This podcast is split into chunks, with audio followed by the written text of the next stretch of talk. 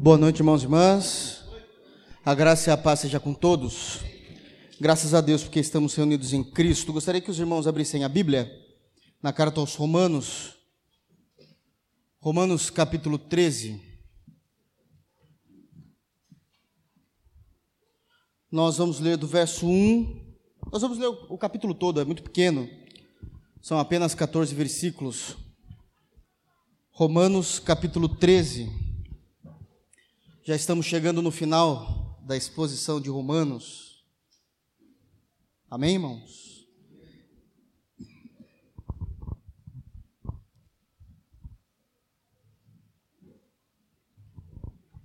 Amém? Romanos capítulo 13, nós vamos ler a partir do verso de número 1. Palavras do apóstolo Paulo, diz assim: toda alma esteja sujeita às autoridades superiores, porque não há autoridade que não venha de Deus, e as autoridades que há foram ordenadas por Deus. Por isso, quem resiste à autoridade resiste à ordenação de Deus, e os que resistem trarão sobre si mesmo a condenação. Porque os magistrados não são terror para as boas obras, mas para as más. Queres tu, pois, não temer a autoridade? Faze o bem e terás o louvor dela porque ela é ministro de Deus para o teu bem. Mas se fizeres o mal, teme, pois não traz debalde a espada, porque é ministro de Deus e vingador para castigar o que faz o mal. Portanto, é necessário que estejais sujeitos, não somente pelo castigo, mas também pela consciência. Por, por esta razão, pagais tributos, porque são ministros de Deus, atendendo sempre a isso mesmo. Portanto, dai a cada um o que deveis, a quem tributo, tributo, a quem imposto, imposto, a quem temor, temor, a quem honra, honra. A ninguém devais coisa alguma, a não ser o amor com que vos ameis uns aos outros, porque quem ama aos outros cumpriu a lei. Com efeito, não adulterarás, não matarás, não furtarás, não darás falso testemunho, não cobiçarás. E se há algum outro mandamento, tudo nesta palavra se resume: amarás ao teu próximo como a ti mesmo. O amor não faz mal ao próximo, de sorte que o cumprimento da lei é o amor. E isto digo, conhecendo o tempo, que é já hora de despertarmos do sono, porque a nossa salvação está agora mais perto de nós do que quando aceitamos a fé. A noite é passada e o dia é chegado. Rejeitemos, pois, as obras das trevas e vistamos das armaduras da luz. Andemos honestamente, como de dia, não em glutonarias, nem em bebedeiras, nem em desonestidades, nem em dissoluções, nem contendas e invejas, mas revestivos do Senhor Jesus Cristo, e não tenhais cuidados da carne em suas concupiscências. Amém? Vamos orar, irmãos? Soberano Senhor, por meio de Jesus Cristo é que nós oramos a Ti, é por meio de Jesus que nós nos reunimos aqui em culto, onde prestamos a Ti o nosso devido louvor.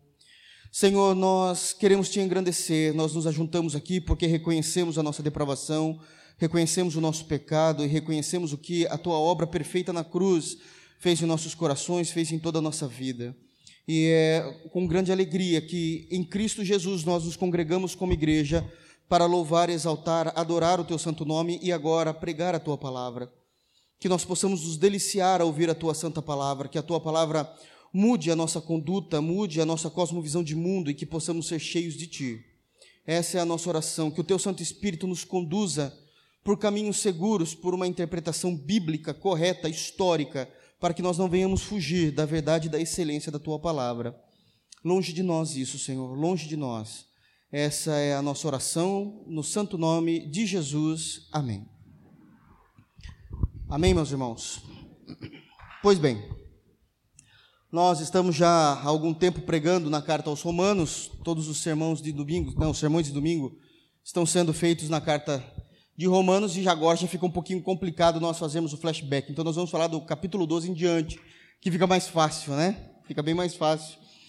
Quem não conseguiu aprender do verso do capítulo 1 até o capítulo 11, realmente agora vai ter que pagar um curso da eu dou tranquilamente para os irmãos. Amém? Estou brincando.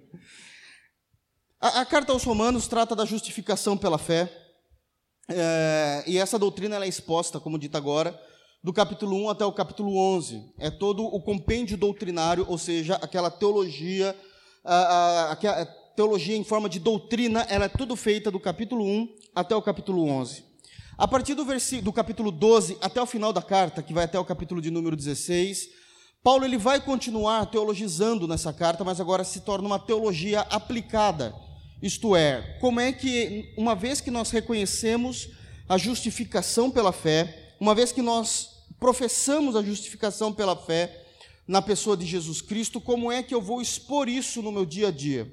Então, Paulo ele vai começar a trabalhar com essa compreensão. No capítulo 12, onde ele inicia, ele já vai dizendo que precisa existir uma mudança em nosso comportamento, na renovação da nossa mente, e uma vez que ele impõe isso, ele vai tratar de alguns pontos específicos, logo em seguida, a partir do versículo 3 do capítulo 12. O que é que ele vai fazer? De início, de todos os assuntos em que ele vai tratar na carta, que é até o final do, até o final, né, do capítulo 16, o primeiro tema escolhido por Paulo, obviamente que orientado pelo Espírito Santo, é a compreensão do que são os dons. Se nós conseguirmos compreender o que é o dom, os dons de Deus usados na igreja, na visão uh, da carta aos Romanos, que é a carta mais doutrinária, nós já vamos ver que tudo aquilo que nós vemos muitas vezes aí fora de histeria está totalmente fora da conduta daquilo que é o padrão do comportamento dos dons dentro de uma igreja genuinamente e legitimamente cristã onde não há esse tipo de algazarra, gritaria, o abuso dos dons e assim por diante. Paulo ele vai conseguir regrar isso de uma forma muito muito correta e de uma forma muito muito precisa de como usar, o que isso significa, e ele vai dar até alguns exemplos disso logo no, no capítulo 12. Depois disso, ele terminando a questão dos dons, ele vai falar de duas tratativas do cristão, como é que o cristão ele vai trabalhar e vai se relacionar em duas opções que são aquilo que nós temos hoje em dia. Como é que o cristão se relaciona com o próprio crente em si, com o reino de Deus, com os seus irmãos em Cristo, com aqueles que professam a mesma fé. E na parte final do capítulo 12, ele vai terminar dizendo como é que o crente vai se relacionar com os ímpios. Então, ele vai também ensinar isso, e aqui nós vamos ver a criação de uma conduta padrão, de um procedimento padrão ou de um padrão de comportamento. Embora nós sejamos indivíduos e todos nós temos uma maneira diferente de pensar é, referentes a determinados assuntos, naquilo que, na, naqueles assuntos que são fundamentais no Evangelho de Jesus Cristo, existe uma conduta padrão que a Bíblia pede para todo cristão. Então, não, existe essa liberdade de eu sou jovem, uma vez que eu sou jovem, eu adoro Jesus desse jeito, você está errado. A Bíblia pede uma forma de, de, de culto a Deus. Eu sou velho e eu vou cultuar dessa forma porque eu tenho 50 anos de experiência. Se estiver fora desse padrão de conduta que as Escrituras nos mostram, também está errado.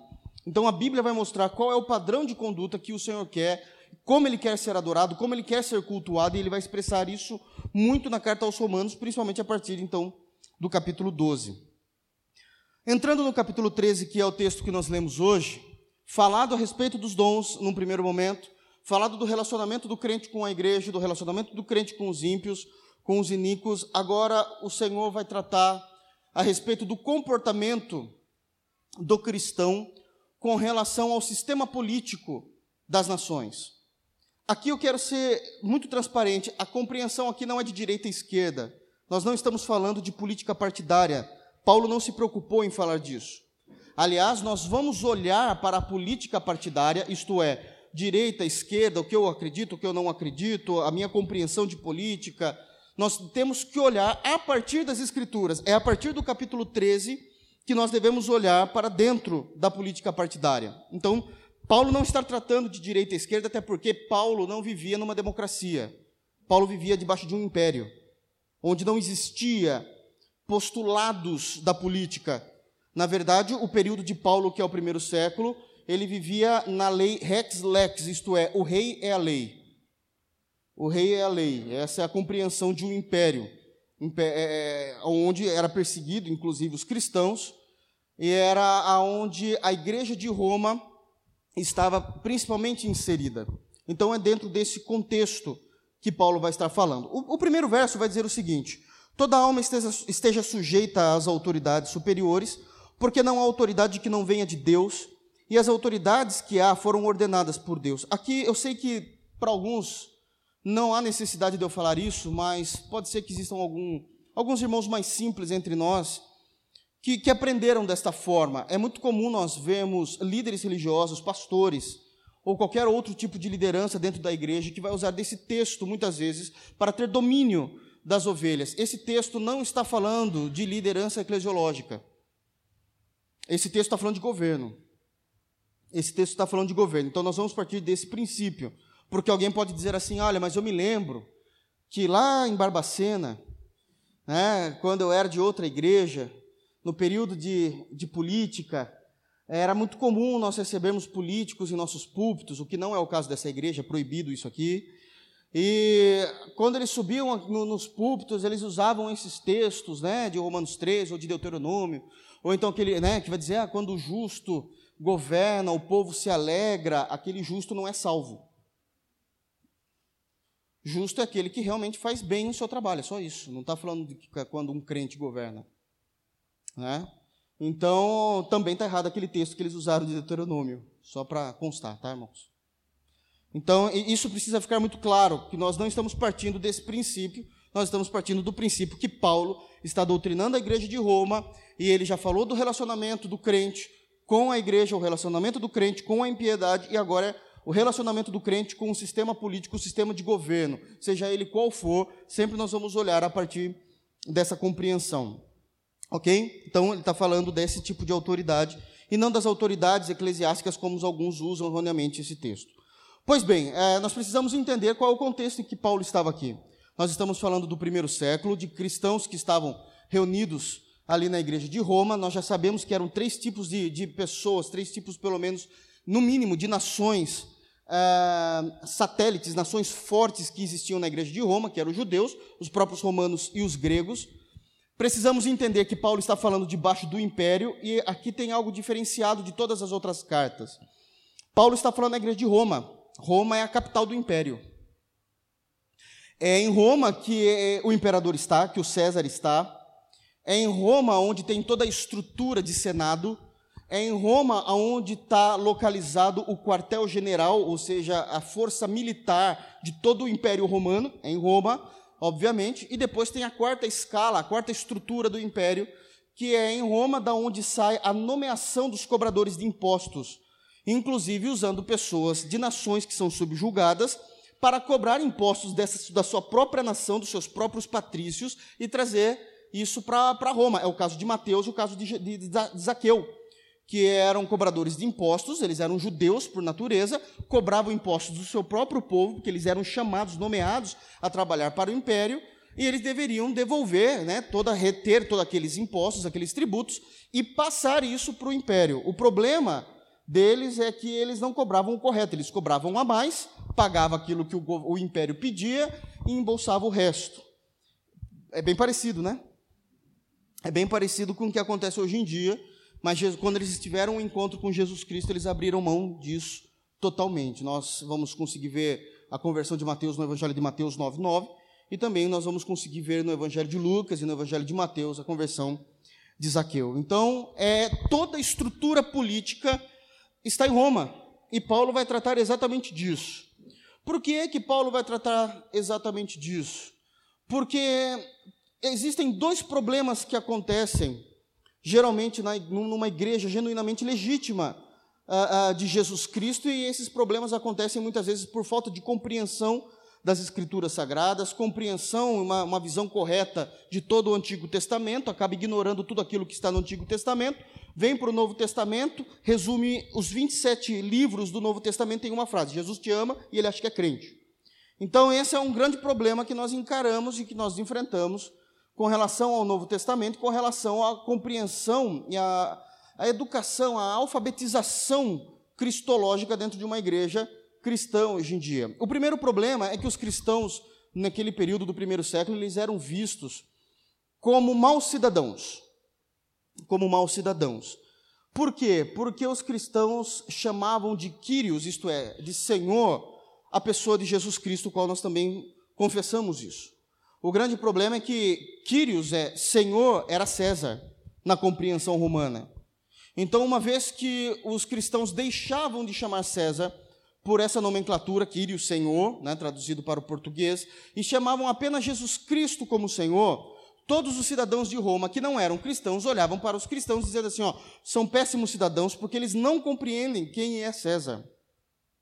Eles não divinizam ou endeusam César, porque César acabou sendo divinizado ou endeusado em sua cultura. Se nós formos estudar o que significa ser um imperador e um César, eles eram como se fosse um, um tipo de Deus. Então os cristãos pararam de chamar César de Quírios, esse pronome de tratamento, e passaram a ter esse nome apenas para Jesus Cristo. Então isso fazia com que eles fossem encarados como maus cidadãos e que queriam sempre, o tempo todo, subverter o governo, mas não era isso, eles simplesmente passavam a chamar Jesus Cristo de Senhor e não chamavam mais a César e nem serviam, não se prostravam mais a César ou em suas festas aquilo que era pecaminoso, diante daquilo que o Novo Testamento apresentava. Então, esse é um ponto que é importante que nós vamos tratar aqui hoje. O segundo é uma questão interna da igreja. O cristão, quando ele se converte, é, principalmente o novo convertido, ele vai cair em alguns erros se ele não for muito bem discipulado ou orientado pela própria igreja, de achar que ele se converte e todo mundo tem que se converter com ele. Todo mundo tem que professar a mesma fé dele. E aí alguns cristãos começam, eram ótimos profissionais quando eram ímpios e se tornam os piores profissionais quando se tornam cristãos, porque começam a confundir as coisas, quer na empresa, quer na família, quer na sociedade e muitas vezes até com relação ao governo de seu país ou de sua cidade, entendendo que, uma vez que os líderes é, é, civis ou aqueles que são do governo não são cristãos, eu não preciso obedecê-los. E isso estava acontecendo na igreja de Roma, pela própria igreja. Eles começaram a querer não mais tributar absolutamente nada a César, porque César não professa a minha fé. Então, Paulo, entendendo essa dificuldade da igreja, inspirado pelo Espírito, vem trazer Romanos capítulo 13, para que a gente possa compreender como é que nós vamos lidar com isso. Como é que nós vamos lidar, entendendo que a estrutura, a estrutura de liderança de governo é uma estrutura que foi dada pelo próprio Deus. Quando existe, quando surge Roma e seu império, ah, Roma não foi o império que criou a estrutura de governo. Não foi ah, ah, o país que criou a estrutura de governo. Esse tipo de estrutura já existia em nações que foram levantadas por Deus e em nações que foram destruídas por Deus. Então, esse é um padrão de uma nação, a estrutura de um governo. Então, Paulo vai tentar explicar isso para que a igreja possa compreender como lidar com isso. Então, a gente vai tentar seguir de forma bem devagar para que ninguém se confunda, porque nós não estamos submissos de forma absoluta ao governo. Nós estamos sujeitos a ele, que é o que diz o texto, mas uma vez que o governo ele venha falhar ou pedir algo, exigir algo que venha quebrar a lei de Deus, é até aí o nosso limite. Então nós vamos falar isso de acordo com o texto. Então toda alma esteja sujeita às autoridades superiores, e ele vai explicar o porquê que é que nós nos sujeitamos ao estilo, ao governo do país, seja ele monárquico, parlamentar, democrático, república, império, como existem alguns ainda hoje. Por que, é que nós nos, nós nos submetemos? O texto bíblico vai dizer claramente dizendo o seguinte: porque as autoridades que há foram ordenadas por Deus. A maneira como Paulo escreve isso no grego não está se referindo a pessoas. Deus não levantou pessoas especificamente no mundo todo. Deus não está falando, não está chamando pessoas pelo nome para o governo, diferente de quando o Senhor nos chama para o evangelho, que chama pessoas ao evangelho. O que Paulo está dizendo é da estrutura de governo. A estrutura em si é levantada por Deus. Isto não significa que as pessoas que estão lá foram colocadas por Deus. Paulo está tratando da estrutura do governo e não de pessoas em si. Nós não estamos falando de forma bem clara, para ficar bem claro para os irmãos, que a Dilma foi uma eleita de Deus a ser presidente, e nem estamos falando que, a, que, que Temer agora foi um eleito de Deus para ser presidente. Deus está, as escrituras estão dizendo que a presidência é uma estrutura da qual Deus criou. Então nós estamos falando das funções governamentais, nós não estamos falando de pessoas. Isso precisa ficar claro. A maneira que Paulo está descrevendo está falando de funções. Porque se nós entendermos que são pessoas, como alguns pregam e até defendem, principalmente em período de campanha, nós vamos cair numa heresia muito grande a esse respeito. A esse respeito. Então ele está falando da estrutura de uma nação. E também não está falando somente do governo. Mas para baixo, principalmente aqui no, no, no versículo 4, quando nós chegarmos lá, vai estar falando da segurança pública, está falando de polícia. Não necessariamente, é, como nós conhecemos hoje, polícia. Não está falando mais de presidente, não está falando mais do, do legislativo, do, do, judiciário, do executivo, não está mais tratando disso, já está tratando mais daquela ordem de estrutura de governo que já está mais próximo da população, do qual nós respeitamos também. Então isso começa a ficar mais claro na estrutura de que a igreja é a igreja de Jesus, mas ela precisa dar bom testemunho em concordar com a estrutura das nações. Isso não significa que eu vou concordar com as pessoas que estão lá. Então, esse é o primeiro ponto. Toda alma esteja sujeita. Quando Paulo diz toda alma, é porque de fato ele está falando de indivíduos agora. Todo indivíduo que professa a fé cristã deve estar sujeito às leis da sua nação.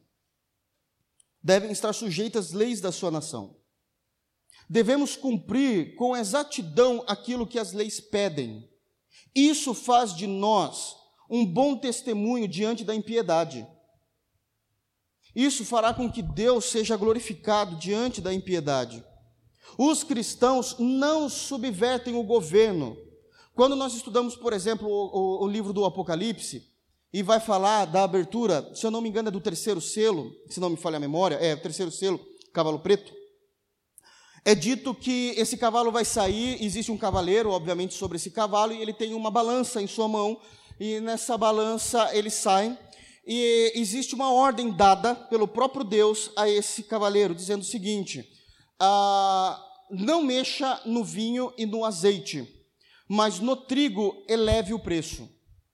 E ele está falando de economia nacional, economia mundial, internacional, quando ele vai falar desse cavaleiro. É interessante que ah, o vinho e o azeite eram comidas finas para a alta sociedade. E a ordem de Deus é: não mexam nesse tipo de comida, mas na comida do pobre, altere o preço. E a gente fala assim: que Deus injusto. Não é injusto. Deus não queria que mexessem na, no poder aquisitivo dos ricos, porque naquela ocasião específica, que não dá para entrar agora, Deus não queria salvar os ricos. Então, uma vez que não mexesse naquilo que era deles, eles não sentiriam a necessidade de buscar o Salvador. Mas apertando o calo dos pobres, os pobres geralmente dão um apertão, já, né, o RH ligou, já começa a fazer jejum na hora. A gente sabe como funciona. Então, é mais ou menos isso. Existe toda uma, uma estrutura, e até no Apocalipse vai falar desse tipo de estrutura, de governo e de nação. Mais uma vez, se você está doutrinado a pensar direita e esquerda, não é a compreensão desse texto. Nós estamos falando de estrutura de nação, de modelos de governo. Apenas isso, que estamos sujeitos a isso, porque esse tipo de governo foi estruturado por Deus. Agora a grande pergunta é, pastor, até onde nós, como cristãos, devemos nos submeter? Porque existem duas linhas de pensamento quando se lê a respeito de Romanos 13. Existe uma, uma linha de pensamento de alguns irmãos, até de denominações inteiras, que é uma linha de pensamento absoluta, que nós chamamos, que é, uma vez que está escrito no versículo 13 que nós estamos, é, temos que ser sujeitos às autoridades, a gente não pode fazer absolutamente nada. Não, não é disso que o texto está dizendo, porque o próprio Paulo desobedeceu o governo. Como é que ele desobedecia o governo? Quando o governo baixava uma lei ou pedia algo da, da parte de Paulo que fosse contrário à vontade de Deus.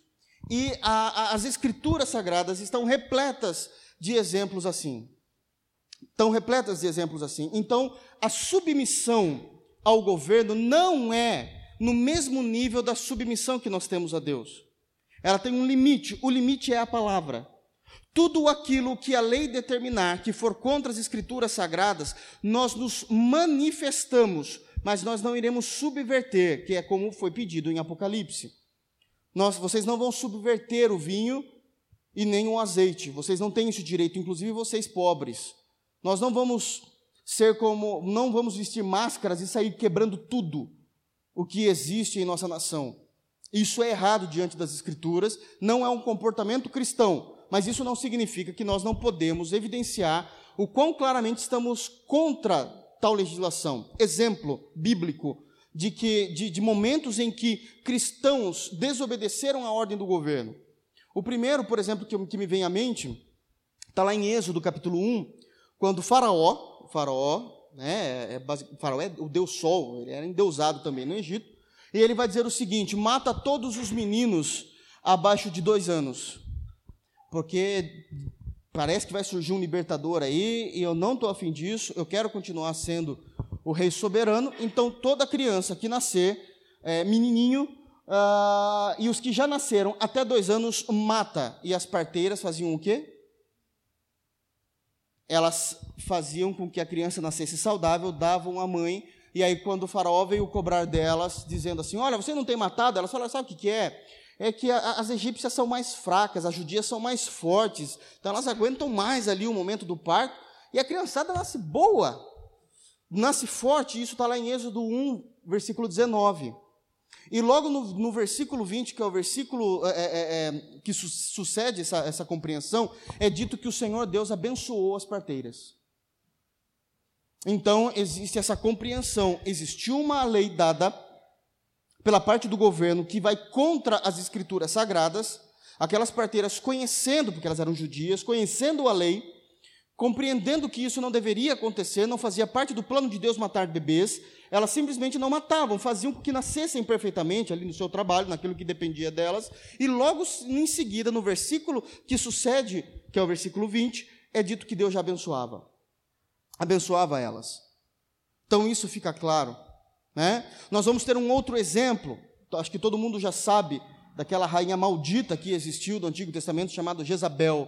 E ela mandou matar todos os profetas de Deus. Isso foi uma lei. Mate todos os profetas de Deus. Quando nós abrimos lá em 1 Reis, 1 Reis capítulo 18, nós vamos começar a ler um pouquinho sobre Acabe, né, o banana do marido dela. E nós vamos, nós vamos encontrar o seguinte: que trabalhando para Jezabel e para Acabe, Existia um homem chamado Obadias, não era o profeta. Existe um profeta na Bíblia que chama Obadias. Tem até um livro deles, nos profetas menores, eu juro para vocês. Mas não era o profeta, Obadias, o mordomo. Ele, ele trabalhava na casa do rei, e ele compreendendo, e é dito lá em 1 Reis, capítulo 18, que Obadias ele era um homem extremamente temente a Deus. E sabendo o que Jezabel tinha pedido, ele conseguiu salvar 100 profetas, porque eles eram para serem mortos. E aí ele vai pegar 50, desses 100, 50 profetas ele vai esconder numa determinada gruta, e os outros, ou cova, e, e os outros 50, porque não cabia todos numa só, escondeu numa outra cova, e sustentava, levava comida diariamente para eles, pão e água. E Deus o abençoou. Então ele foi contra uma lei do governo, mesmo mandando a gente estar debaixo da estrutura se ela vai ferir, nós ficamos com a palavra de Deus. Né? Nós vamos ver também o rei da Babilônia, uh, onde ele vai dizer o seguinte para aqueles três judeuzinhos, né, aqueles três jovens, Sadraque, Mesaque e Abednego, vocês devem se prostrar diante da minha estátua e me adorar. E eles disseram, negativo, negativo. Bom, se você não se prostrar, vocês vão para a fornalha, então manda para a fornalha. Então eles desobedeceram e Deus, Deus os abençoou dando-lhes vida, fazendo com que eles nem se fossem queimados, nem o cheiro da fumaça é, estava em suas roupas. É dito isso lá. Seguindo mais um está em Daniel. Seguindo um pouquinho mais, isso é capítulo 3. Capítulo 6 tem um outro problema. Daniel foi chamado para ser um auxiliar do rei, já era o rei Dário. E Daniel ali, muito inteligente, é dito que Deus lhe dava sabedoria todos os dias, e acabou que Daniel começou a ser a se superar né, a, e aparecer, a crescer dentro do reino uh, da Babilônia. E o Dário começou a gostar dele, colocou ele numa posição elevada, e as pessoas que trabalhavam com Daniel, que já faziam um tempo que estavam naquelas funções, começaram a maquinar algo contra Daniel. O problema é que Daniel era crente de verdade e não tinha nada com que julgassem Daniel. Não tinha nada com que pudessem chegar ao rei dizendo: Olha, Daniel está dando mancada aqui, vamos matá-lo. Então, esses sátrapas, né, como era chamado, eles vamos nos reunir, vamos fazer uma lei que durante um mês, durante 30 dias, né, como diz o texto, durante 30 dias não vai poder existir nenhum tipo de oração no reino da Babilônia que não seja ao próprio rei Dário. Que é que o que é que, que Daniel fez? Foi para a tua casa que era no alto, abriu a sua janela e orou três vezes ao dia a Jeová. Obviamente que eles viram isso e falaram: Rei, Daniel fez isso, cova dos leões nele. Nós já sabemos a história, o Senhor o salvou, quando no outro dia, quando o rei foi até lá, ele disse: Salve o rei. E no versículo 22 ele diz o seguinte: é, Eu vim para cá, mas eu não cometi nenhum delito contra o Senhor. Ou seja, a quebra de uma lei civil, de uma legislação que vai contra a palavra de Deus, não é encarado como nenhum tipo de delito. Não é encarado como nenhum tipo de delito porque Daniel falou exatamente isso e Deus o guardou dos leões. Então nós temos ah, Pedro, né, que pregava o evangelho na praça, Atos capítulo 4. Prenderam Pedro, levaram ele para lá, trouxeram Pedro para ser julgado. É, quem que é esse Jesus que você está pregando? Ele explica quem é esse Jesus. Os judeus já sabiam, eram malandros, né? Pregaram, é aquele Jesus que acabou de ressuscitar, que vocês sabem disso. Ele prega o evangelho a toda a corte que estava julgando ele é, em Atos capítulo 4, e aí é dito o seguinte: tira ele um pouquinho de lado, eles vão fazer ali um censo, chama Pedro de novo para o veredito e diz assim: ó, nós vamos te soltar, mas tem um porém, você não pode mais pregar o evangelho. E a resposta de Pedro é: vocês julgam certo o que vocês estão me falando? Vocês acham que eu vou obedecer a vocês e não a Deus? E aí no capítulo 5 ele começou a pregar novamente, e aí quando pegaram ele, ele falou assim: importa muito mais obedecer a Deus do que aos homens. Então, a nossa submissão à estrutura eclesiástica, de acordo com esses textos bíblicos, vai até mesmo, vai até onde compreende que a sã doutrina não é afetada. Não é afetada. Mas aqui nós temos um ponto importante. Se nós formos de fato descumprir a lei, que nós estejamos totalmente assegurados pela palavra de Deus, que de fato aquela lei transgride a lei de Deus que não seja provocado pela nossa falta de conhecimento do assunto. E a gente fala, olha, tal lei diz isso, então eu não vou fazer. É isso mesmo que a lei está dizendo? Porque existe, e eu falo isso com muito carinho, muito respeito, uma ignorância da população em compreender linguajar de lei. Porque as leis não são escritas no português popular. Existe um, é, uma linguagem jurídica, técnica, e muitas vezes as pessoas não têm capacidade cognitiva. Isso é comum, não estudaram para isso, não têm uma capacidade cognitiva para discernir de fato o que a lei está falando. É como o que aconteceu nessa semana, onde o juiz liberou o tratamento de homossexuais em consultórios é, de psicólogos, e tem um monte de gente falando assim: ah, o juiz defende a cura gay. O juiz não estava falando disso. Não é isso que a lei reza. E rezar na lei não é terço. Tem mais essa. E eu falo assim porque é dessa forma que existe. Daí o pessoal coloca as coisas no Face, nas mídias, e aí todo mundo não está entendendo absolutamente nada, mas ninguém leu a lei. Não era disso que estava sendo tratado. Então isso precisa ficar muito claro. E nós vamos caminhar debaixo da lei até onde é dito que não, até onde não fere as escrituras. Nós sabíamos que estava rolando, logo, logo ela vai ressuscitar, sempre ressuscita, mas aquela lei onde é dito que tudo que for falado contra os homossexuais, se isso for aprovado, significa que se eu subir aqui, abrir um texto bíblico mediante o livro que eu creio que é a minha fé, e eu dizer que o homossexualismo é pecado, eu vou preso. Então nós precisamos estar disponíveis a serem presos por Cristo. Isso é muito claro. Porque tem gente que fala, ah, eu vou subverter o governo. O que é subverter o governo? Uma frase de Facebook. Pelo amor de Deus. Não é dessa pataquada que a gente está falando, mas é de defesa da fé. Então nós precisamos saber até onde nós caminhamos a esse respeito. Então já começa aí. Você viu como é muito delicado o texto daquilo que está sendo dito? Nós nos submetemos às leis, compreendemos as leis, eh, é, vamos cumprir os nossos deveres como cidadãos da nossa nação, mas nós vamos cumprir isso e defender isso até onde não fira as sagradas escrituras. Todas as vezes que homens de Deus se depararam diante de uma lei que feria as sagradas escrituras, eles obedeceram a Deus. Mesmo que eles tivessem que serem, serem jogados numa fornalha de fogo, ou na cova dos leões, ou presos em prisão, como foi Pedro. Nós não abandonamos a nossa fé. Isso precisa ficar claro. Segundo, verso 2. Por isso, quem resiste a quem resiste à autoridade resiste à ordenação de Deus, e os que resistem trarão sobre si mesmo a condenação. Aqui é um texto interessante também. Novamente, não estamos falando de pessoas, estamos falando de estrutura de governo e como é que o cristão vive diante dessa estrutura de governo e não de pessoas ou de ideologia. Não é essa, não é essa ainda a compreensão. A questão de ideologia já falamos que podemos ser contra e demos vários exemplos bíblicos aqui no caso. Mas no versículo 2 é dito o seguinte: se um cristão entende que nós não precisamos estar debaixo de uma estrutura de governo ou de nação, primeiro que você fale que você possa ser qualquer coisa menos cristão. Porque se você não concorda com a estrutura de governo de uma nação, é dito que você vai receber a condenação da parte de Deus. Deus quer que exista limites morais e leis que regem uma nação. Porque as leis, elas não vão salvar ninguém e não vai deixar ninguém mais santo. Porque a, a, na teoria, as leis não são para a igreja. Porque se a igreja cumprir todos os mandamentos das escrituras sagradas, nós não precisaríamos nem de leis. Já estaria excelente. As leis é, é para limitar a ação da impiedade, dentro da possibilidade daquilo que o governo pode fazer tentando manter um lugar saudável de existência.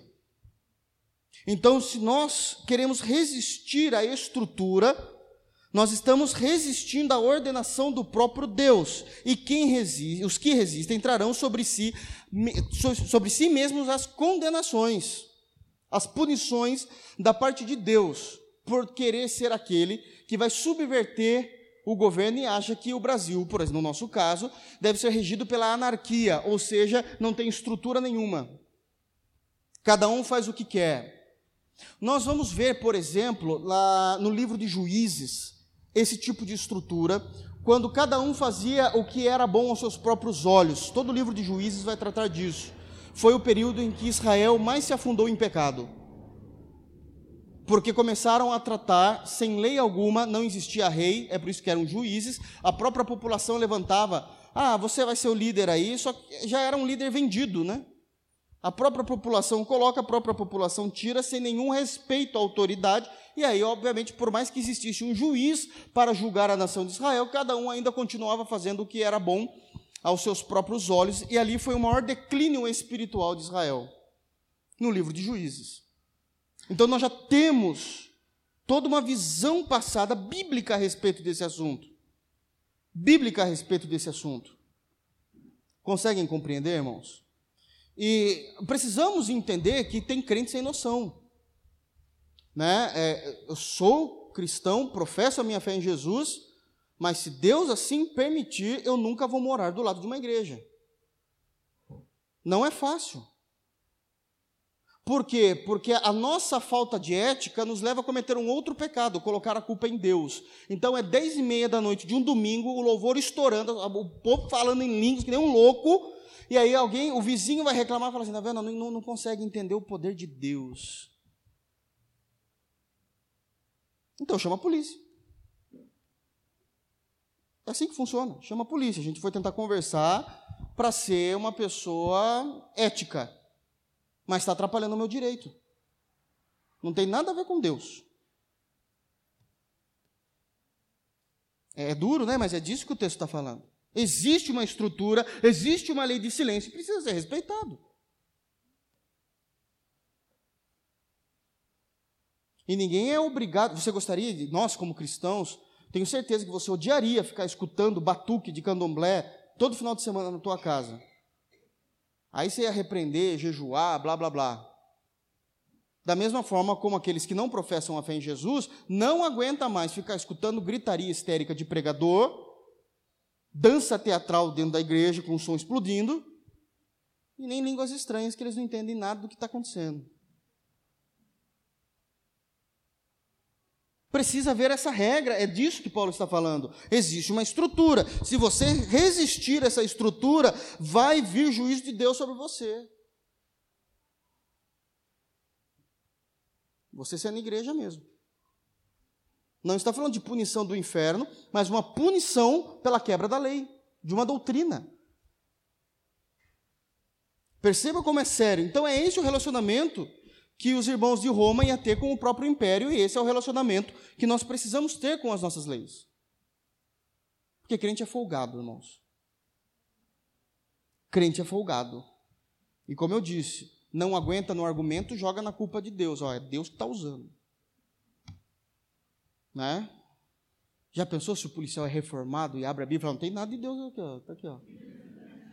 Eu queria ver uma cena dessa. Tem nada disso não, onde está aqui, ó. ó. O texto fala diferente.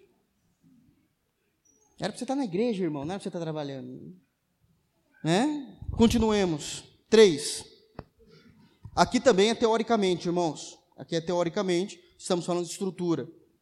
E aí a gente vai entrar já nesse assunto também, caso não esteja, não esteja existindo exatamente isso que o texto está dizendo aqui. Porque os magistrados não são terror para as boas obras, mas para as más. Então as autoridades, elas não são um terror para quem é bom. Ela é um terror e deve ser um terror para quem é mau. Para quem é mau.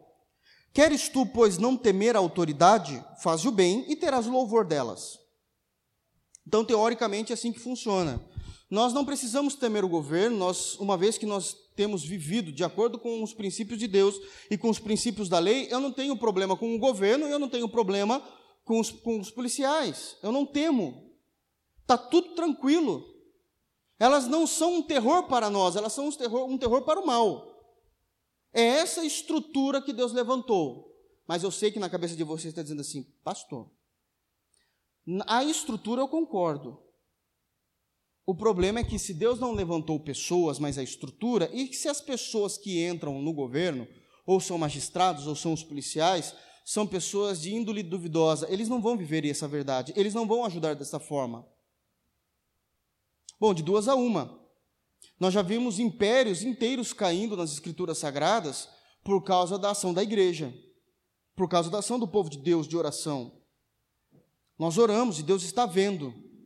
Quando o povo do Egito percebeu é, é, que estava duro demais a sua vida diante de Faraó, eles começaram a clamar, e em Êxodo capítulo 3, no versículo 7, é dito que Deus ouviu as dores do seu povo. A diferença é que o povo orava, eles não postavam no Face. De fato, eles oravam. Eles clamavam pela sua nação. Eles não ficavam reclamando com frases no Face. Existe essa diferença. Deus ouve a oração da sua igreja. Deus não ouve frase do Face. Porque isso é algo que tem contaminado a igreja. Tudo que eu me revolto, eu coloco, não estou falando que você não pode fazer isso, eu estou dizendo que isso não tem valia diante de Jeová. Que isso não tem valia diante de Jeová. A piedade nos leva à oração e não ao face. Uma vida sacra, uma vida santa, nos leva a uma vida de fechar o nosso quarto, como ensinou o nosso Senhor Jesus em Mateus capítulo 6, e falar com Deus, não nos expressar no Face. E aí apresentamos as nossas dores. Nós sabemos o como está difícil a vida econômica do Brasil. Quantas vezes você orou a Deus sobre isso? Quantas vezes você entrou no quarto especificamente e falou: Senhor, eu quero orar hoje sobre o Brasil, quero falar do Brasil. O que é está acontecendo? Está muito difícil. Tem irmãos passando necessidade, tem pessoas que não são cristãs passando necessidade. Está tá tudo, tá tudo uma reviravolta. Eu já estou confundido, eu não sei o que, que é mais esquerda, o que, que é mais direita. A corrupção é tão grande, me ajuda. Não, a gente coloca no Face. Quando coloca isso? Quando não prefere passar meme. Está tudo ótimo, o Brasil está arrebentado. Passemos meme para frente. Essa é a marca do cristianismo. Isso é um assunto extremamente sério, a ponto de, após a justificação pela fé, Paulo colocar esse como um tema de evidência da igreja. O capítulo 13 inteiro de Romanos está falando sobre isso. Está falando e tratando sobre isso. E quando aconteceu isso, Deus libertou o seu povo do Egito. Deus julgou o seu próprio povo e também subjugou a maus, a maus governos. No, no Antigo Testamento foram várias vezes, mas As duas vezes que foram grandiosas, onde Deus subjugou toda uma nação debaixo de um governo ruim, foi quando Deus pegou Israel e levou para dentro da Babilônia e falou: vocês vão ser escravos lá. Ou também, esse foi o reino do norte, ou o reino do sul, eu pego você e levo vocês para a Síria. E serão subjugados pela Síria. Isto significa que Deus faz existir governos terríveis economicamente e de grande punição para punir uma nação. Então também tem esse comportamento bíblico que precisamos entender da parte de Deus. Onde Deus subjuga uma nação inteira a um governo terrível, como punição da parte dele pela idolatria, pela iniquidade e pela igreja não ser aquilo que a igreja deve ser. E nós vemos isso claramente no Antigo Testamento diversas vezes, e eu estou citando apenas as duas de maiores grandezas, que foi o cativeiro babilônico e o cativeiro assírio. Mas mesmo assim, quando o povo clamou, se converteu de seus pecados, se arrependeu, confessou os seus pecados, depois de 70 anos, foi muito tempo, 70 anos é muito tempo, mas Deus libertou o, tanto o reino do norte, Israel, né, e o reino do sul, que é Judá. E trouxe novamente a sua terra. Então, o segredo de se livrar de uma sociedade, de um governo ímpio, e terrível, e aqui eu não estou falando de bandeira de partido, mas da, da impunidade, da impureza, da iniquidade, é a igreja orar e se arrepender dos seus maus caminhos. Porque todas as vezes que a igreja tomou essa atitude, Deus veio com a sua libertação. Eu estou usando apenas textos bíblicos, irmãos, percebam. É que muitas vezes a gente gosta só de espiritualizar o texto. E obviamente que o Senhor, na sua misericórdia, vai nos trazer magistrados, não está dizendo que vão ser pessoas salvas, mas pessoas competentes para agirem no governo, os magistrados, onde de fato eles serão, né, não serão um terror para as boas obras, mas para as más. Mas para as más. Um verdadeiro governo, e aqui eu sei que é um, é um tabu muito grande, eu preciso também tomar muito cuidado da maneira como eu vou falar. Vamos lá, para ninguém me chamar de herege.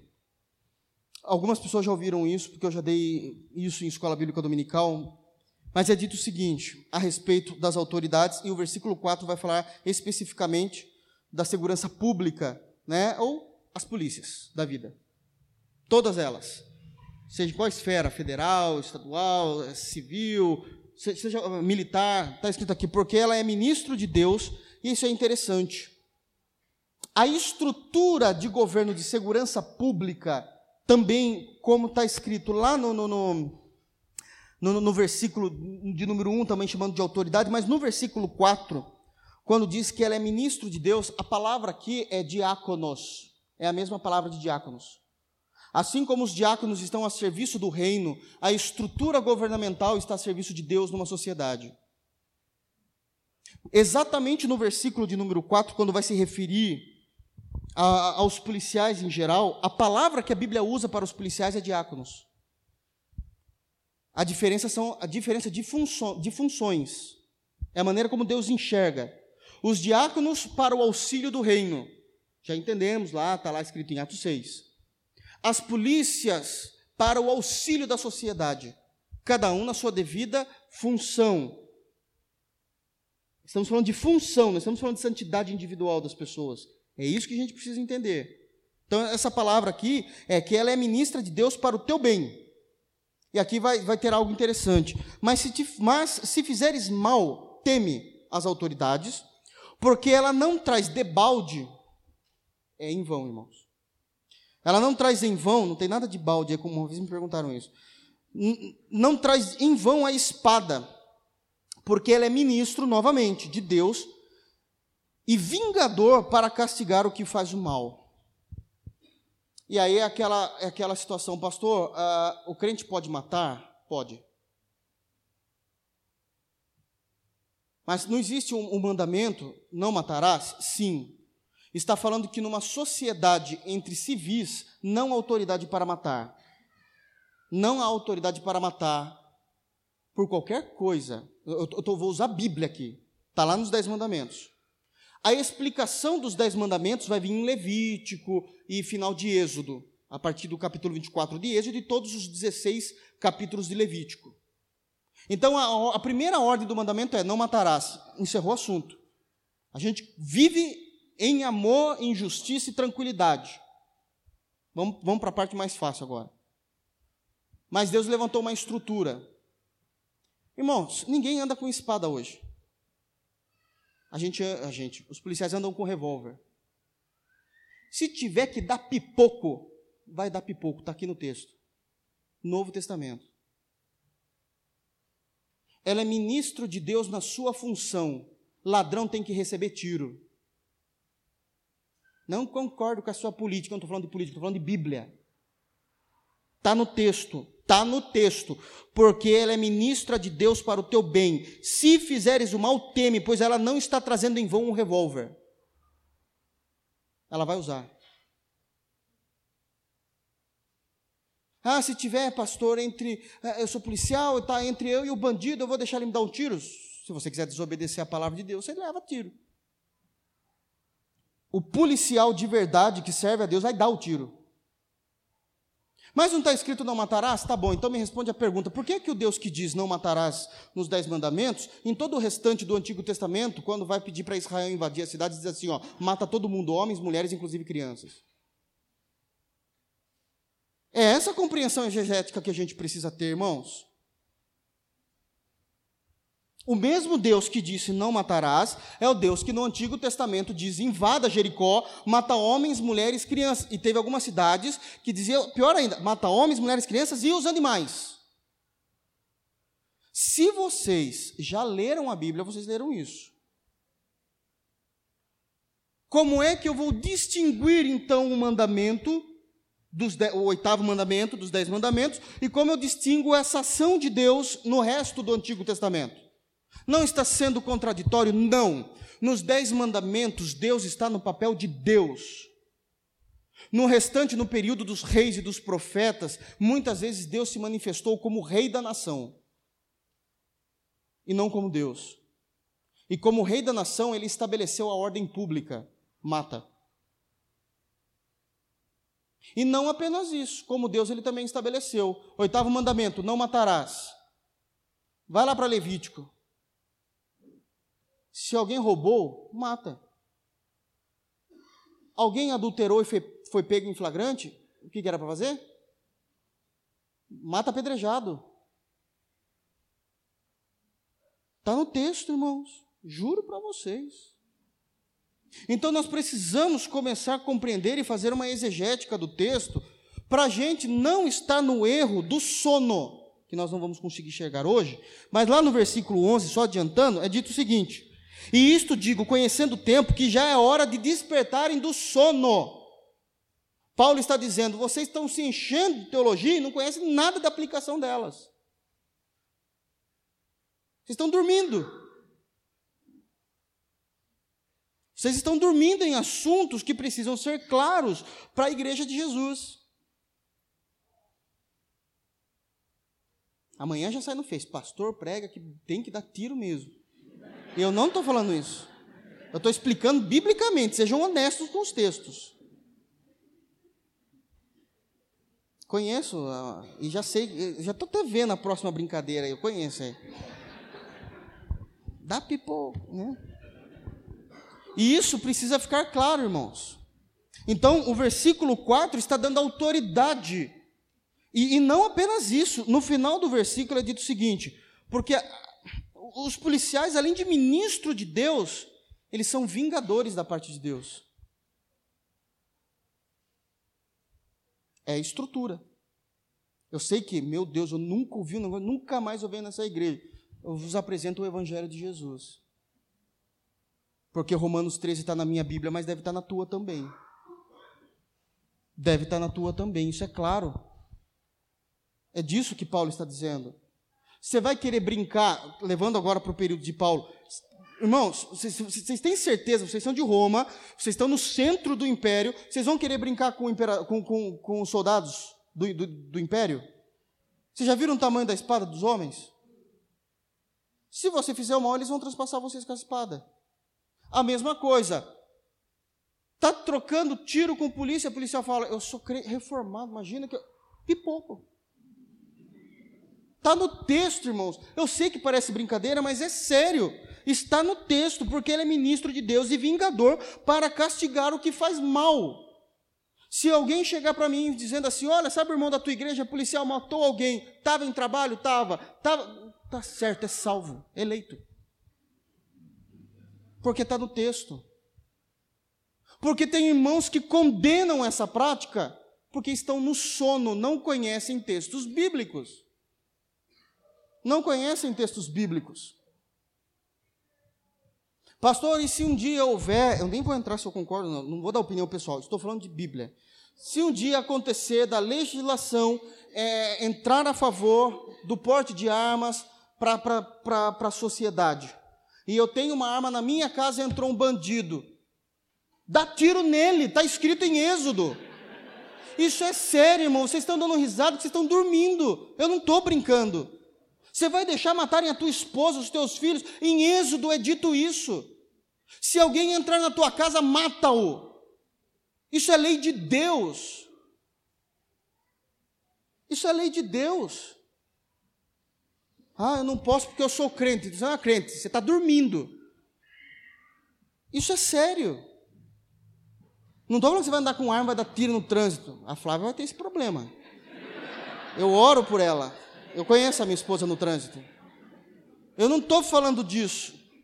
Mas eu estou falando de segurança pública. O próprio Jeová, ele colocou toda uma estrutura de segurança pública em Êxodo, em Levítico, e agora Paulo está trazendo isso para o Novo Testamento. Isso é Bíblia. Isso é Bíblia, irmãos. Entendem?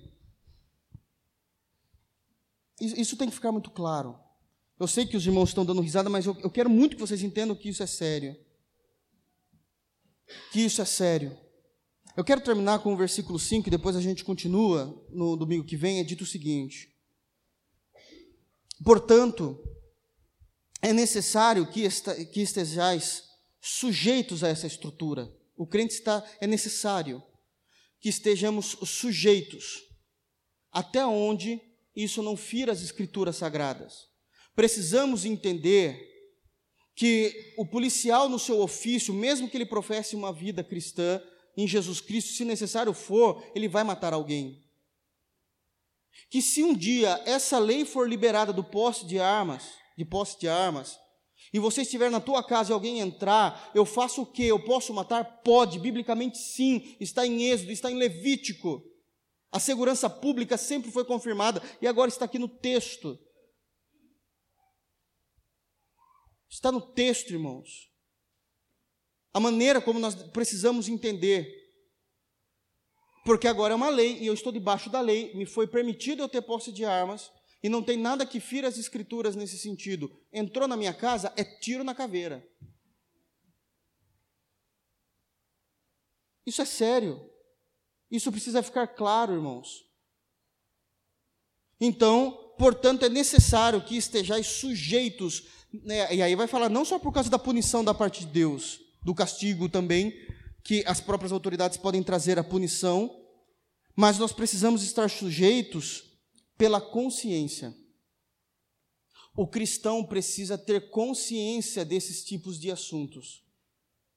Porque por anos a igreja se esquivou desse tipo de assunto. Eu sou de Jesus, eu sou do Senhor, eu não tenho nada com política, eu sou um analfabeto político, não discuto política, não dá para discutir, isso está um erro. Existe uma consciência dentro da igreja.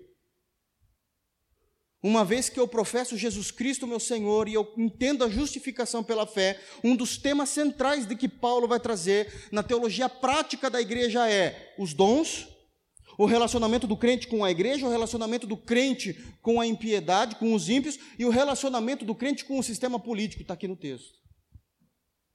Nós não podemos fugir disso. Entendem? Se existe algo no seu coração que está dizendo assim, meu Deus, eu não acredito que eu estou ouvindo isso essa noite, o que eu posso falar para você é que você nunca ouviu o Evangelho. Porque isso já estava escrito há mais de dois mil anos. Entendem como isso é sério, irmãos? E tem muito mais com relação ao sistema, mas isso a gente vai deixar para a semana que vem. Vamos ficar de pé, irmãos? E olha lá como vocês vão falar que eu falei. Vocês podem cometer mentira se vocês não entenderam de acordo com o texto. Amém, irmãos?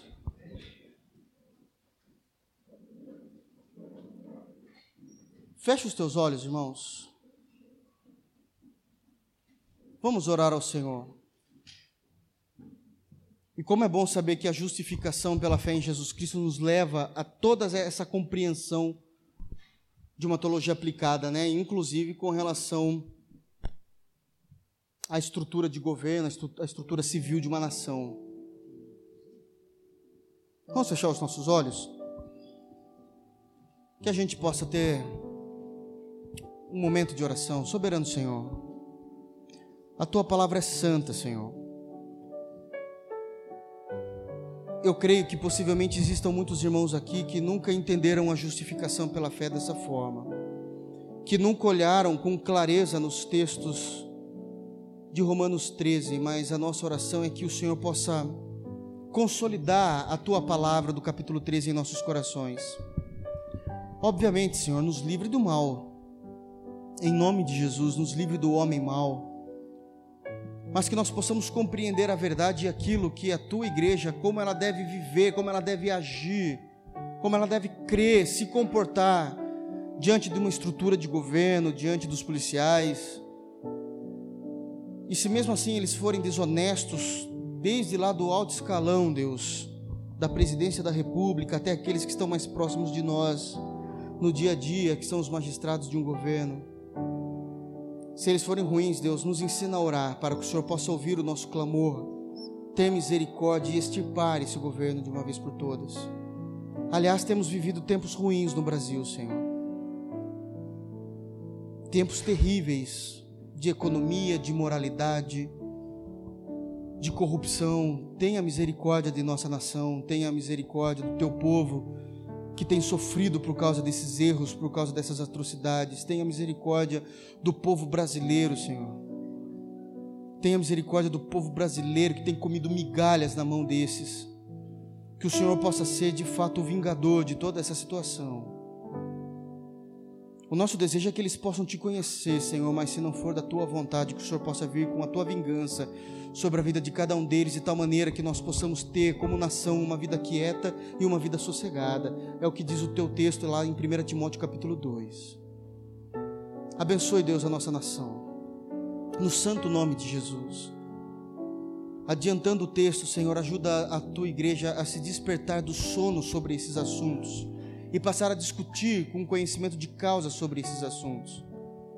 Para que nós não venhamos, Deus, ter 20, 30 anos de conversão a Cristo e ainda ter o mesmo pensamento, muitas vezes medíocre, a respeito de assuntos que o Novo Testamento deixa claro, Senhor. Nos ajuda a encontrar a tua palavra e na tua palavra as respostas para a nossa vida cotidiana, Senhor. Essa é a nossa oração. No santo nome de Jesus. Amém. Amém, irmãos. Amanhã, ensaio do coral às 20 horas. Terça-feira, culto de doutrina também às 20 horas. Quinta-feira, nossa reunião de oração às 15 horas aqui na igreja. No sábado vai ter o projeto? Sábado vai ter o projeto, né? Lá da, da assistência social na Tia Celina. Que horas que vai ser, Marcelo? Sai da frente da igreja às 10h30. Domingo pela manhã às 9 horas, escola bíblica dominical. E domingo às 19 horas, culto ao Senhor. Amém? Ah, o talk vai ser sábado, né? Às 19h30. O talk que é do grupo de jovens, amém? Todos estão convidados. Não, embora seja do grupo de jovens, todo mundo está convidado a participar. Amém, irmãos? Vamos orar para que o Senhor nos leve em paz. Obrigado, Senhor, pela tua palavra. Obrigado porque nós conseguimos compreender, nos ajuda a entender melhor, Deus. Muitas vezes a, a, nossa mente está tão cauterizada a respeito de política partidária que imaginamos que o texto fala disso fala de algo muito maior, de algo muito, muito mais macro, Senhor, na compreensão de política e ciências políticas, de estrutura de governo. Nos ajuda a entender, Pai, que independente, Senhor, da nossa visão política, que tudo vem a partir das Sagradas Escrituras. O tempo todo vem a partir das Sagradas Escrituras, Senhor. É ela que rege a nossa fé, é ela que rege a nossa conduta. Que o Senhor possa, Deus, soberanamente impedir que existam leis que venham proibir de expressarmos a fé como o Senhor tem nos ensinado. em nome de Jesus. Mas se o Senhor não fizer isso, que nós estejamos preparados, Senhor, para ser presos por causa do Evangelho de Jesus. Nos ajuda a viver essa verdade, Senhor. No santo nome de Jesus é a nossa oração. Nos abençoe essa semana que inicia. Guarda os nossos corações na pessoa de Jesus Cristo. Que nós possamos estar guardados pelo poder de Deus, como diz 1 de Pedro. Guardados pelo poder de Deus, Deus, para uma herança inacessível que não se pode corromper. No santo nome de Jesus, guarda, Deus, e nos abençoe. Nos dê uma semana abençoada. Abre portas de emprego para aqueles que estão precisando, Deus. Tenha misericórdia. Vem entrar com a tua libertação sobre aqueles que estão sendo vencidos por pecados ou vícios, no nome de Jesus. Venha com a tua cura, Senhor, sobre aqueles que têm orado, Senhor, por uma cura e buscado a Ti. Lá, Deus, na individualidade de seus quartos. Ouve, Senhor, a nossa oração por meio de Jesus e venha com a tua cura. Nos abençoe nessa semana, Senhor. Guarda-nos. É no santo nome de Jesus que oramos. E que a graça do nosso Senhor e Salvador Jesus Cristo, que o amor de Deus e que a comunhão do Espírito Santo esteja com cada um de vós, hoje e para sempre. Amém. Que Deus os abençoe em nome de Jesus. Dê um abraço no teu irmão.